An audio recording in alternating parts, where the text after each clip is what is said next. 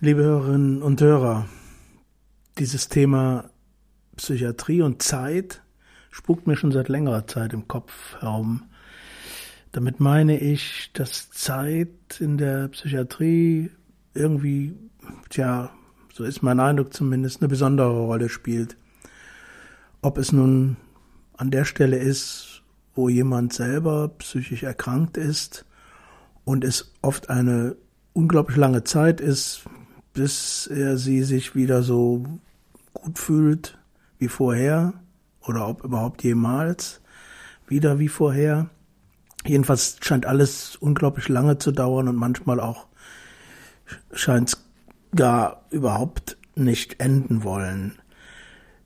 In meiner Biogra beruflichen Biografie fallen mir doch eine Reihe von, von, von Geschichten ein, an die ich mich gerade erinnere, wenn es um dieses Thema Zeit, Psychiatrie, Psychiatrie und Zeit geht. Äh, an eine Begebenheit erinnere ich mich auch aus meinen frühen, ganz Anfangsjahren in der Psychiatrie. Da habe ich ja auch hier und da schon mal in diesem Podcast berichtet drüber, dass es einige oder auf einer Langzeitstation, damals noch geschlossenen Langzeitstation, Menschen, sogenannte Patienten gab, es waren nur Männer, äh, die, ja, wenn man mit ihnen zu tun hatte, auf eine sehr eigentümliche Art und Weise verkörperten, dass sie scheinbar immer schon in dieser Anstalt, auf dieser Station sind und es auch keinen Zweifel gibt, dass sie immer an diesem Ort bleiben werden. Das ist, wenn man so erlebt oder damals erlebt hat, schon ein ziemlich erschreckendes Gefühl. Ich habe das oft als Langeweile empfunden, aber ich habe überhaupt keine Ahnung, wie die Menschen, die da seit Jahren eingesperrt waren, es für sich empfunden haben. Ich weiß nur, oder ich erinnere mich daran, dass die unterschiedlichsten Menschen auch ganz unterschiedliche Rituale entwickelt hatten, um irgendwie mit dieser ja absoluten Unterforderung, absoluten Eintönigkeit und wie gesagt der, der scheinbaren Endlosigkeit des Daseins in diesen, auf diesen Stationen, ja, jedenfalls Rituale entwickelt hatten, mit denen sie sich irgendwie durch den Tag gekämpft haben, gemogelt haben, gefühlt haben. An einen erinnere ich mich, den Namen habe ich nicht mehr so so präsent. Äh, komischerweise sind das auch alles Vornamen. Ich hatte euch ja schon mal über Karl berichtet, der damals im Zuge der, der Öffnung dieser Langzeitstation, der unüberlegten, sehr naiven Öffnung dieser Langzeitstation einfach rausgegangen ist in seinem Stechschritt und ja dann mit den Anforderungen des, des Lebens draußen nicht mehr klarkam und ihn und er von der von Auto angefahren, überfahren, jedenfalls daran gestorben ist, weil er irgendwie über Landstraßen ging, wo er überhaupt keinen Plan mehr hatte. Aber es gab auch andere, und den Namen, wie gesagt, der fällt mir jetzt nicht mehr ein. Der zog sich am Tag mehrmals äh, in irgendeine kleine Kleiderkammer zurück. Ich wundere mich, dass da überhaupt einfacher Zugang war, aber der saß jedenfalls dann auf einer Truhe da, auf so einem kleinen Schrank und äh, war wie wie wie wegge, weggedröhnt, wie weggeduselt und sang immer fort vor sich hin Tulpen aus Amsterdam. Dieser dieses Lied ist mir seitdem nie mehr aus dem Kopf gegangen. Das heißt, immer wenn ich dieses Lied mal höre, was nun wirklich nicht zu meinen Favoriten gehört, äh, ist das gnadenlos und fest mit diesem Erlebnis damals, mit diesem Ereignis, mit diesem Menschen verknüpft. Wenn ich heute noch daran denke, denke ich, oh, das ist irgendwie so eine, ja, eine Zeitlosigkeit auch auf der anderen Seite, die, die da äh, die Atmosphäre mitprägt auf dieser Langzeitstation, auf dieser geschlossenen Langzeitstation. Ähm, dieser Mensch, der eben dahin und wieder sich mehrmals zum Teil am Tag zurückzog, um ja in diesem in diesem Lied zu versinken, äh, den man auch ganz ungern dabei stören wollte oder auch konnte, bekam einmal alle zwei Wochen, einmal im Monat, keine Ahnung mehr genau, Besuch von seiner Mutter. Und das war sozusagen das Highlight äh, in diesem immer wiederkehrenden, eintönigen Stationsalltag.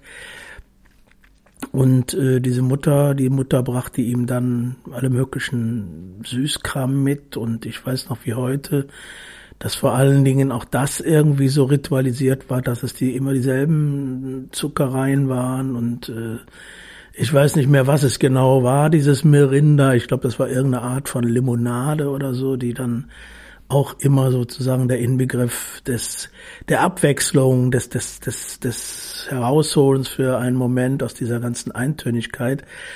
Ja, das war dann eben einmal im Monat der Fall.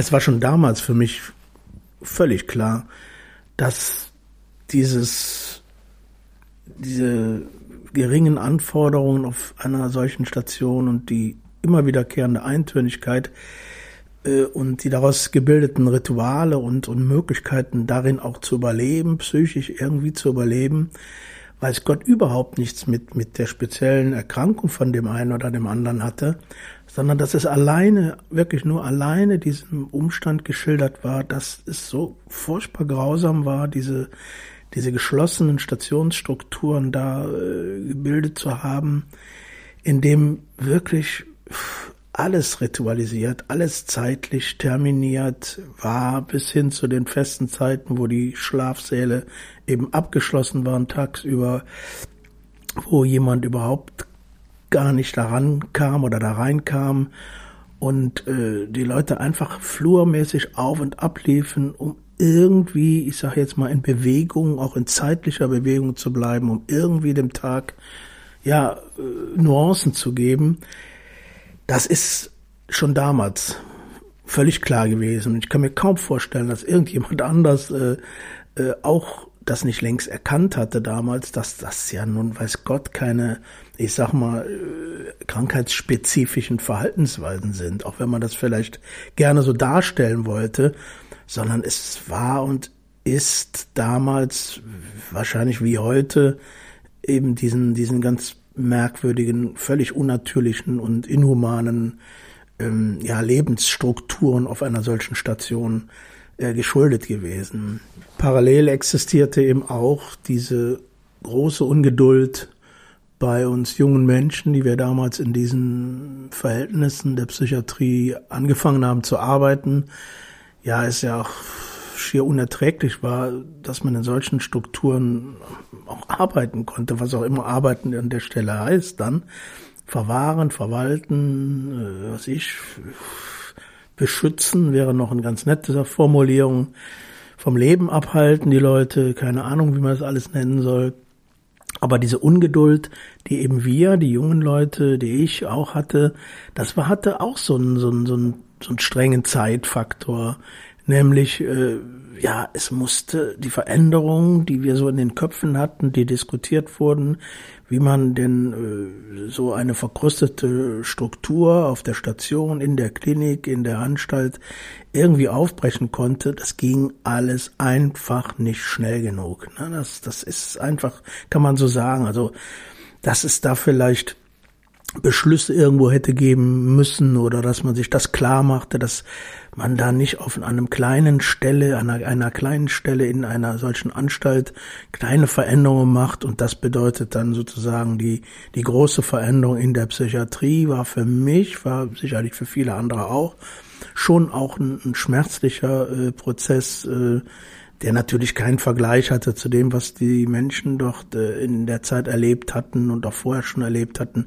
Aber trotzdem war es für uns auch irgendwie unerträglich, dass alles so langsam ging und das schon wieder ein Tag, schon wieder eine Woche, schon wieder ein Monat. Da erinnere ich mich gerade auch an, an einen Klienten, den ich später kennengelernt habe, äh, äh, der äh, der auch mal ein Buch veröffentlicht hatte, was, was genau diesen Titel nämlich trug, äh, ein Tag, eine Woche, ein Monat, ein Jahr, so ähnlich. Jedenfalls dort in einer sehr, sehr einfachen Sprache beschrieben wurde. Ähm, das waren so die, die Anfänge eigentlich äh, von, von Peer-Literatur, äh, da beschrieben hat, wie sein Tag, wie, sein, wie seine Ein, die Eintönigkeit des Tags sich widerspiegelte. Ich äh, habe diesen Menschen, fällt mir jetzt auch ein, auch schon in der Klinik damals kennengelernt und eben später auch in, in, in Wohnheimen außerhalb.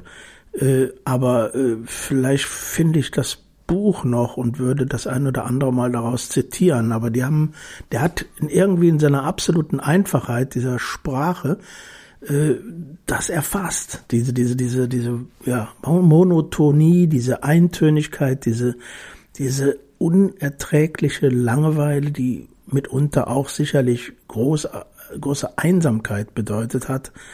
Äh, so eine innere Einsamkeit. Klar waren da andere Leute, aber das war doch auch so ein, so ein Faktor. Und ähm, wir selber, die halt was verändern wollten, steckten auch in diesem, diesem Dilemma in gewisser Weise, nämlich, dass es einfach nicht schnell genug gehen wollte, Veränderungen einzuführen. Ja, das Buch habe ich jetzt tatsächlich gefunden hier. Ähm, der genaue Titel heißt Tag für Tag und Nacht für Monate. Psychiatrieerlebnisse. Der Autor ist oder war Karl Wolber. Es sind darin tatsächlich eine Menge äh, Passagen über ja, all die Themen, über die wir als, als Veränderer oder möchte gerne Veränderer seinerzeit auch immer wieder redeten und nachgedacht haben. Zum Beispiel über die Psychiatrie selbst und die, die Irrenhäuser, aber auch über die Sozialpsychiatrie und über die Psychiatrie-Enquete, über den SSK, also die Sozialistische Selbsthilfe Köln, Umweltverschmutzung, atomare Bedrohung, über ein spezielles Landeskrankenhaus, also eine spezielle Anstalt, über einen Film auch, der dort gedreht wurde. Ein kleiner Ausschnitt aus diesem Buch will ich einfach vortragen. Aus einer oder einer psychiatrisch in Klammern Anstalt rauszukommen, da braucht man nicht nur Freunde oder auch noch sehr viel Geld, sondern sehr gute Lebenserfahrungen und auch sehr hilfsbereite Menschen, ob Patienten oder auch anderen.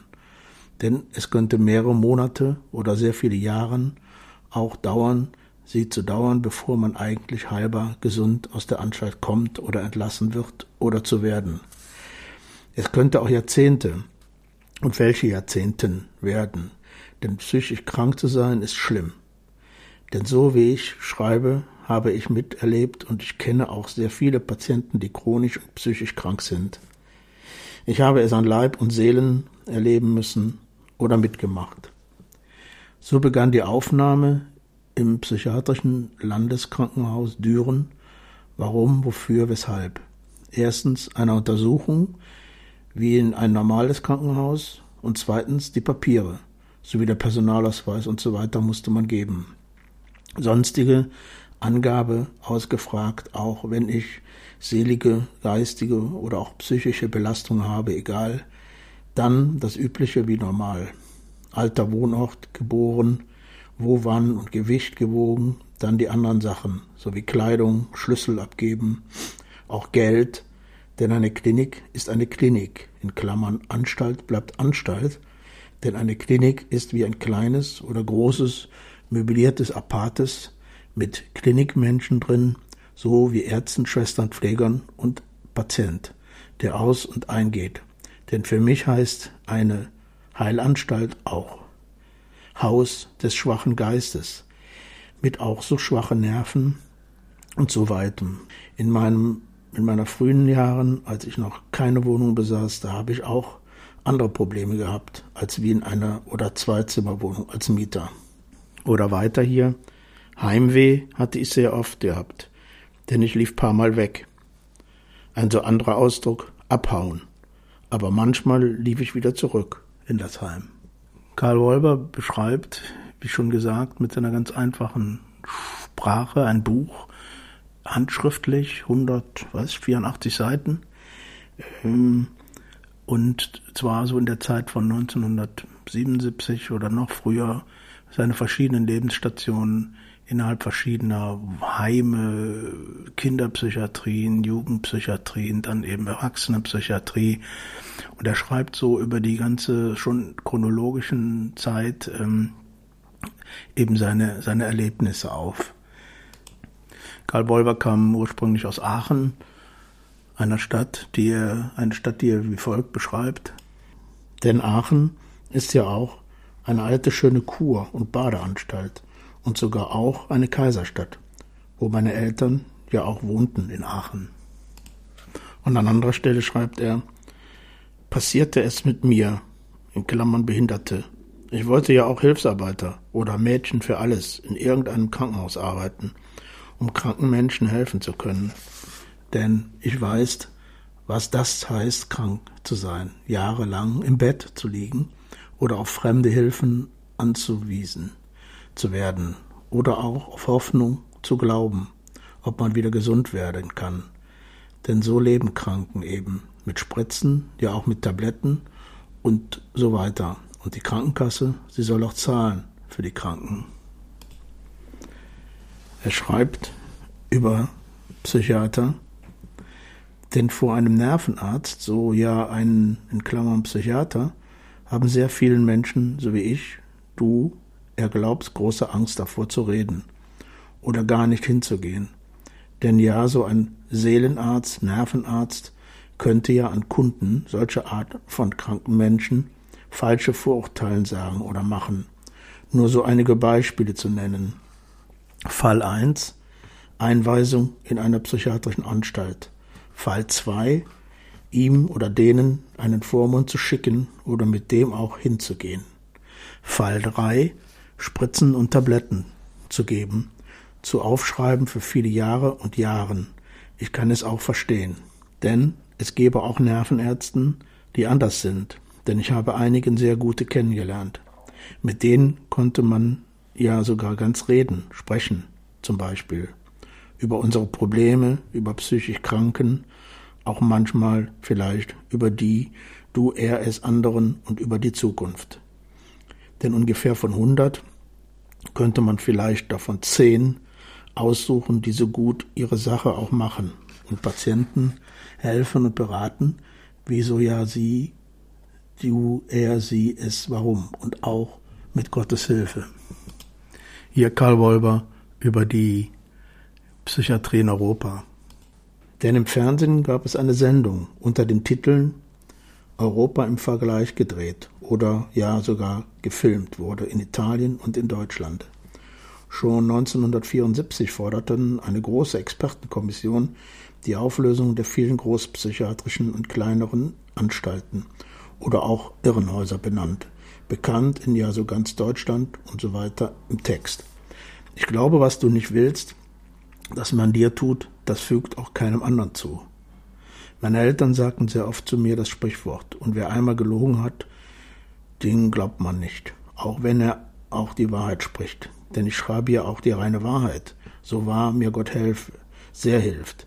Denn mit meiner Klappe im Mund oder mit meinem Stärke, ich meinte, man brauchte nicht nur stark zu sein oder groß auszusehen, sondern man soll im Gehirn was haben. Ich denke sehr oft daran und bete auch sehr oft, dass mir die Menschen auch verstehen und ich gesund werde ob meine Eltern oder Freunden und auch die Bekannten. Denn mit Geduld und mit sehr viel Ausdauern, auch ja so sehr viel Mut, können wir sie, du, er, es und ich, was aufbringen, ob zu Hause oder bei den Freunden, Verwandten und Bekannten oder auch ganz privat alleine. Denn in Italien ist seit vielen Jahren neue Modelle und Gesetze rausgekommen und auch durchgeführt worden unter dem Motto Freiheit heilt, Irren ist menschlich. Dass das Fernsehen auch in verschiedenen psychiatrischen Großkrankenhäusern filmen durfte, ein Beispiel daraus. Drinnen ist wie draußen, anders gedreht, wurde aus der Landesklinik Düren, ich war damals noch ein kranker Patient, noch gewesen in der sogenannten Heil- und Pflegeanstalt Düren. Ich dachte, was ist jetzt los? Was ist passiert in der Klinik? Welche mussten oder wollten unterschreiben, ob man filmen durfte? Denn wir Verrückten oder auch psychisch Kranken können doch, was berichtet, glauben, die Fernsehleute oder auch sie wollten uns filmen, um die Öffentlichkeit zu zeigen, wie wir Nervenkranken in einer großen Anstalt leben, arbeiten und ja auch so weiter. Die Fernsehleute drehten über einen Film, einen über uns und über die Landesklinik Düren. Denn wir Patienten redete und sprachen darüber und dachte und staunen dahin, ich ja so auch wie andere, und sie drehten einen Film. Liebe Lesern, was haltet ihr so dann davon, so wie du, er, sie, es und ich glaube, dass die Öffentlichkeit viel zu wenig über psychisch oder nervenkranke Menschen wissen. Denn ich kenne sehr viele in dem Film, die da mitgemacht haben. Denn in dem Film, sondern spielt keine Schauspieler und auch keine Laiendarsteller, sondern Patienten, Ärzte, ja auch so Pfleger und Schwestern. Es sind Tatsachen, keine Märchen, von Zeitungen geschrieben, sondern Wahrheiten und so weiter im Text. Und weiter, ich glaube, ein Patient aus einer oder einer Anstalt kann mehr erzählen als wie manche andere Leute, von der die denen geschrieben wurde oder gefilmt zu werden.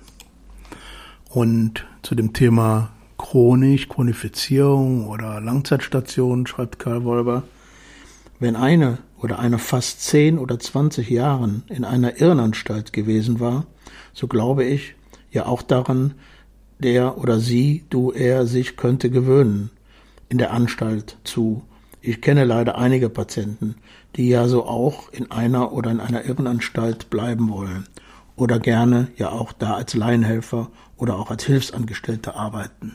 Es war ein Feiertag gewesen, so ich durch wo ich durchdrehte in Aachen. So ein kirchlicher, katholischer und auch gesetzlicher Feiertag. Es war Karfreitagabend, circa um 23 Uhr. Fuhr die Bereitschaftsbeamten der Stadt Aachen der Notrufbereitschaft Polizei mir nach Düren zum das Landeskrankenhaus Düren. Wie ich ankam, ging alles sehr schnell, denn es war ja auch schon sehr spät gewesen. So ein Arzt kam aus der Klinik und sagte zu mir, ich, der Doktor, und habe hier Notbereitschaft in dieser Nacht und sagte auch zu mir, wie heißt du denn?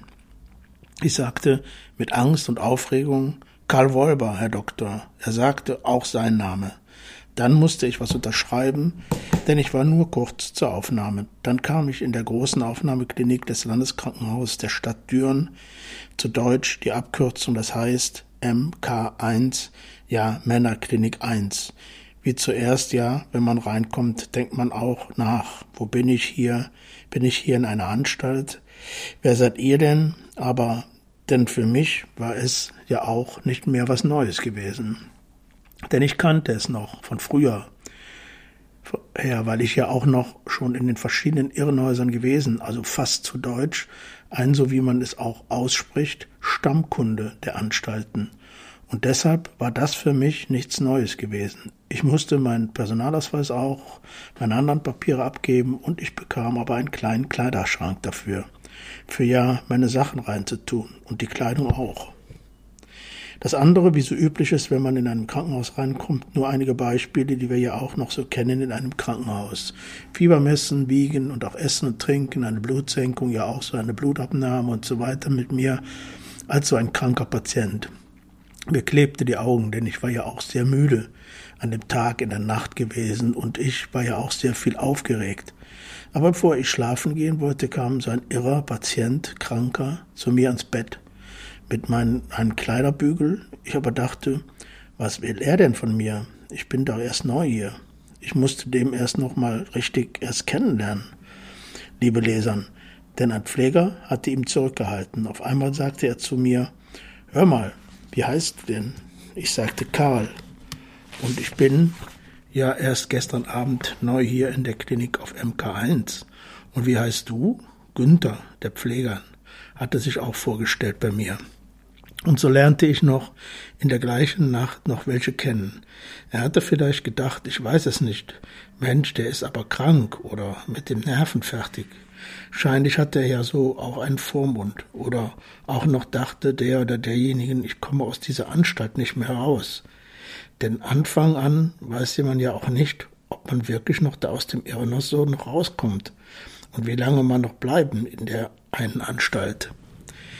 In den heutigen Zeiten haben sich auch die Namen der Anstalten geändert. Früher also Irrenhaus, ja auch Heil- und Pflegeanstalt genannt und den Spitznamen Jeckenberg. Aber in der heutigen Zeit haben die meisten Anstalten andere Namen. sowie Nervenklinik und die moderne Abteilung und Abkürzung des Landeskrankenhauses LKH überall in den Blickpunkt steht. Auch solche Abkürzungen drinnen. So wird es auch gesprochen oder ja, kann man ja auch sagen. Es dauerte viele Wochen und auch Tage und Monate, bis ich erst viele Patienten und Pfleger und Schwestern und welche Ärzte kannte aus der Landesklinik in Düren. Denn es ist zwar ja auch so einfach Namen der Station zu behalten, der Menschenkenntnisse zu sammeln und von den psychisch Kranken zu lernen. Die Passage in Karl Wolvers Buch über den SSK, Sozialistische Selbsthilfe Köln, möchte ich euch nicht vorenthalten. Jetzt Zitat. Ein großes Vorbild von verschiedenen Kölner Gruppen ist der SSK. Denn die meisten Kölner kennen die Abkürzung SSK. Die Abkürzung heißt von SSK Sozialistische Selbsthilfegruppe Köln. Es sind junge Leute, die bereits sehr vielen Menschen schon geholfen haben ob aus einer großen Klinikanstalt oder auch aus einer Siedlung, auch aus der anderen Schichten der Obdachlosen, denn aber in den meisten psychiatrischen Anstalten war der SSK schon sehr bekannt. Mit und ohne Erfolg von anderen, es lautet da, in welche Hefte und von den Reklamen, von den jungen Menschenhelfern. Wir sind für sie da und helfen auch ihnen, und anderen Patienten in den kleinen und ja auch in den großen Anstalten der Psychiatrie. Solche Art von ja so Versammlungen und Aufstände und Häuserbesetzungen brachten denen man noch mal auch kein Glück. Ja, in sowas war er nicht nur in ganz Köln bekannt, sondern auch in den verschiedenen psychiatrischen Großkrankenhäusern. So ist es schon lange bekannt, dass ja auch durch den SSK das Landeskrankenhaus einer Trinkerheilanstalt geschlossen worden ist. Ja, es waren damals sehr viele froh gewesen. Auch aus den Heimen hatte der SSK viele geholfen. Und ich erlebte es auch, geholfen wurde, ich nur etwas von denen und so weiter im Text. Abschließend aus seinem Buch möchte ich euch seine Vision von guter Menschlichkeit in der Welt vorlesen. So, liebe Leser, ich bin nicht jünger, ja geworden, sondern Eltern. So und so, hin und her, Kreuz, ja, und aber vergingen ja die Jahre. So mit mir, aber in einer so psychiatrischen Anstalt, so wie in Düren, weiß man erst, wie krank man ja noch ist oder noch werden könnte oder auch wie schnell man auch geholfen werden kann. Es ist doch uns auch bekannt, dass wir Menschen selber uns das Schicksal zu ja tragen müssen zu Deutsch ist ja auch schon etwas Wahres dabei. So ja, eine so geistige, seelische und auch psychische Krankheit könne geheilt werden. Denn man braucht ja sehr viel Mut, Ausdauer und Erfahrung dazu. Aber die Menschen, die so seelisches und psychisches Leid haben, solle man auch besonders gut behandeln. Denn bevor sie in eine Anstalt kommen oder eingeliefert werden, ob sie, er, es, du oder ich nicht willst, liebe Leser, warum, wieso, wofür? Und so weiter, sowas noch passiert, ja, wenn jemand oder jemand in so eine Anstalt hineinkommt oder auch in ein Wohnheim oder auch in so ja auch ein Gefängnis, denn die Ärzte, Polizei und Psychologen stecken vor einem Rätsel. All diese Frage oder Geschehen, an denen die Menschen müssten nicht sein, wenn nur ein freundliches Miteinander aus Verständnis und Vertrauen in der ja ganzen Welt und auch in den dritten Ländern der Erde sein könnte.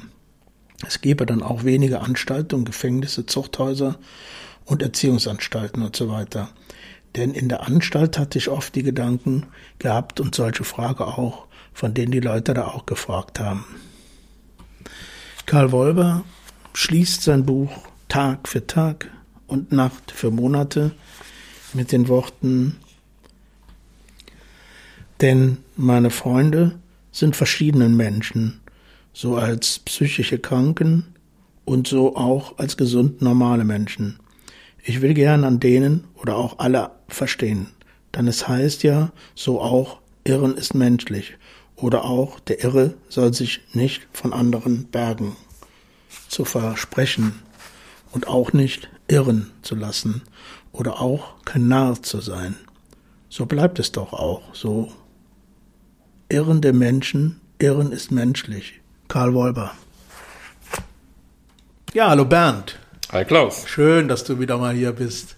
Hörte doch, dass du ein bisschen weg warst, raus, raus aus dieser Stadt in eine andere Stadt. Hast Ja. du zwar da was mitgebracht oder? Nee, hatte ich zwar ursprünglich geplant, aber äh, das machen wir vielleicht bei einem anderen Termin mal, Okay. dann, dann, damit es besser passt. Nee, ich war in Paris, habe ich dir ja kurz gesagt, Ja. und habe mir den verhüllten Triumphbogen angeguckt. Sehr schön. Ja, Sehr empfehlenswert. Sehr, sehr beeindruckend, auch empfehlenswert, ist aber jetzt ja schon vorbei. Ach, der ist schon vorbei, die. Der ist ja? schon ja? wieder äh, Kann man jetzt nur noch in, in Arte enthüllt, gucken enthüllt, und äh, enthüllt genau, gucken. Genau. Ja, schön. Dann bin ich gespannt, was heute geht hier. Aber darum geht es eben heute gar nicht. Aber vielleicht irgendwann. Hi Klaus und alle, die uns zuhören. Heute geht es um einen der größten Rockstars des 20. Jahrhunderts. Angefangen hat seine Karriere in den frühen 60er Jahren des letzten Jahrhunderts, aber richtig groß wurde er in den 70ern und 80ern. Er gehörte zu den ersten, die auf der Bühne nicht nur einfach abrockten, sondern seine Bühnenshow wurde zu einem theatralischen Ereignis. Es geht natürlich um David Bowie, der im Januar 2016 verstorben ist. Die 70er und 80er Jahre waren seine erste große Zeit. Es begann mit dem Hit Space Oddity, dann ging es weiter über Ziggy Stardust zur Berlin-Trilogie und schließlich zu seinen beiden letzten Alben, dem etwas retrospektiven The Next Day, bis zum Jazz und Hip-Hop beeinflussten Black Star.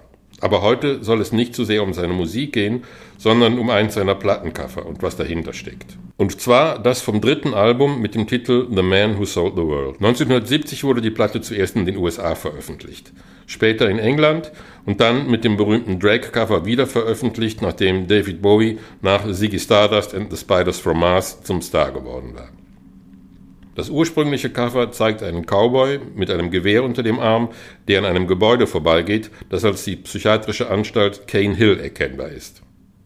Patient dieser Klinik war David Bowies Halbbruder Terry, der unter Schizophrenie und Depressionen litt. Immer wieder hat Bowie in Interviews und Stellungnahmen erwähnt, dass psychische Krankheiten in seiner Familie weit verbreitet vorkamen. Wie weit es sich dabei um Koketterie oder Marketingtricks handelte, darüber gehen die Meinungen auseinander. Manche behaupten, Bowie habe die Krankheit seines Bruders und anderer Familienmitglieder immer nur dann erwähnt, wenn er besondere Aufmerksamkeit erlangen wollte. Andererseits wohnte Bowies Bruder Terry auch eine Zeit lang bei David und seiner damaligen Frau Angie in Haddon House in Beckenham. David Bowie hat mehrfach erklärt, seinem Bruder gefiele es in der Klinik Crane Hill, weil er dort unter seinesgleichen sei. Dies unterstützten Aussagen von Pflegern, die Terry als einen fröhlichen Menschen beschreiben, der keine Probleme verursacht und viel von seinem berühmten Bruder spricht. Allerdings gibt es auch den Bericht, dass seine Tante Terry, der die Klinik verlassen hatte, zu Bowies und Angies Haus brachte und die beiden bat, Terry am nächsten Tag zum Arzt zu begleiten, da sie sich selbst von der Aufgabe überfordert fühlte. David Bowie wies die beiden mit den Worten ab, sorry, we're busy. Wie dem auch sei, auf jeden Fall werden in Bowies Songs immer wieder psychische Probleme thematisiert. Häufig wahrscheinlich inspiriert von Ereignissen im Zusammenhang mit Bruder Terry. Am deutlichsten vielleicht im Song Booley Brothers. Am 16. Januar 1985 gelang es Terry unbemerkt, die Klinik Crane Hill zu verlassen. Er ging zur nicht weit entfernten Bahnstation Colston South und legte sich auf die Gleise. So the story goes, they wore the clothes, they said the things to make it seem improbable. The wail of a lie like the hope it was.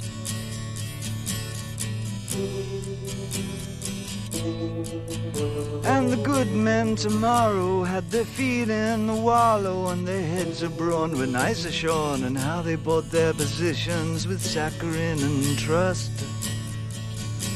and the world was asleep to our latent fuss.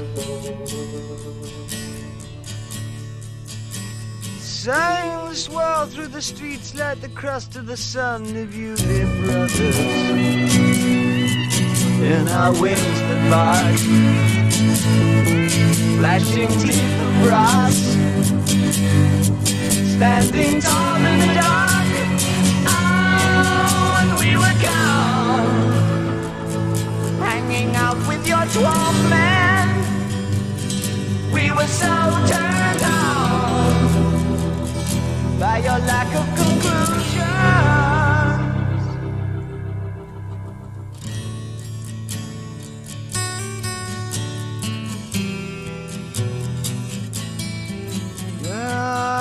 He was wax, so he could scream and still relax. Unbelievable. and we frightened the small children away.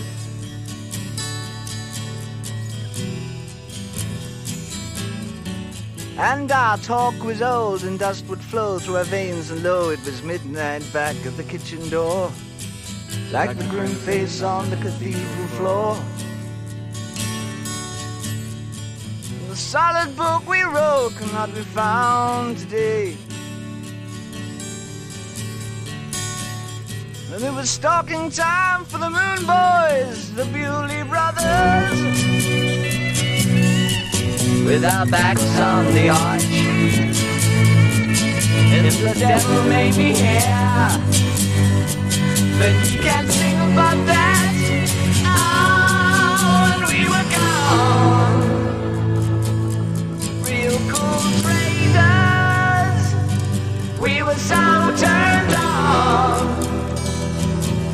thought we were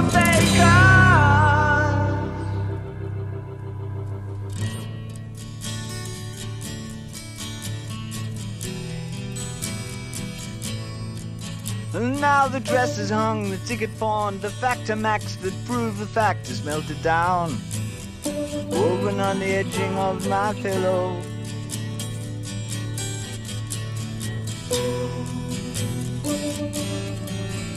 And my brother lays upon the rocks. He could be dead, he could be not, he could be you. He's chameleon, comedian, Corinthian, and caricature. shooting up high in the sky. Bewley brothers, in the feeble in the bad.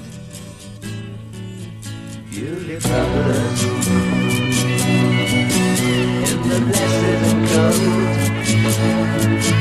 in the crutch hungry dark,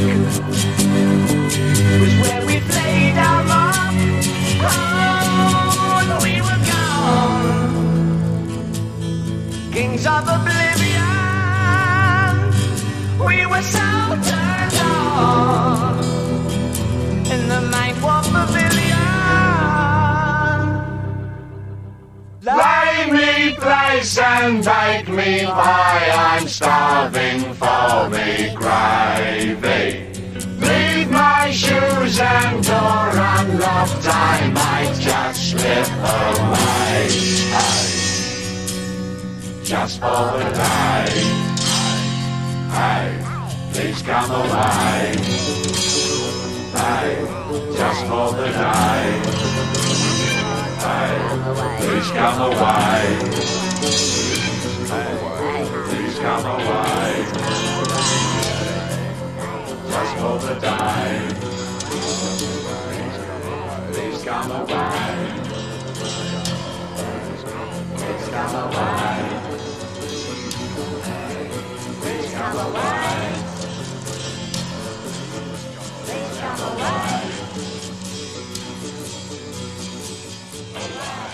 Ja, liebe Hörerinnen und Hörer, mit meinem Text heute, mit dem Auszügen des Buches von Karl Wolber, habe ich versucht, ein wenig dieses Thema Zeit und Psychiatrie, Psychiatrie und Zeit und diese Hoffnungslosigkeit und Endlosigkeit, die darin liegt oder auch damals lag, so in meinem Empfinden, habe ich versucht, etwas einzufangen.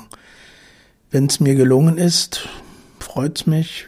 Ich hoffe, dass ihr es irgendwie hören könnt, ertragen könnt. Äh, darauf hinweisen möchte ich noch, dass es sich ja bei diesem Buch um eine originalgetreue Wiedergabe einer handschriftlichen Niederschrift äh, handelt und es auch vom Verlag äh, überhaupt nicht in irgendeiner Form lektoriert, korrigiert wurde, so dass was ich da vorgelesen, vorgetragen habe in den Zitaten, eben genauso da niedergeschrieben war. Und ähm, ja, bin selber etwas fasziniert, wie das funktioniert, obwohl man ja grammatikalisch das jetzt nicht als einwandfrei bezeichnen kann. Und möchte am Ende der heutigen Episode schon mal ankündigen, dass am, in der Episode am 5. November, also die übernächste, äh, ich ein Gespräch mit äh, Maria Spahn führen werde, Sie ist Psychiaterin und Selbstverteidigungstrainerin. Wie das zusammenkommt und wo das herkommt und wo das hingeht, das werden wir versuchen in dem Gespräch zu erörtern. Und ich kann mir vorstellen, dass das ein ganz schön spannender Weg sein wird. Alles Gute erstmal, schönes Wochenende und bis auf bald. Empfehlt uns weiter und tschüss.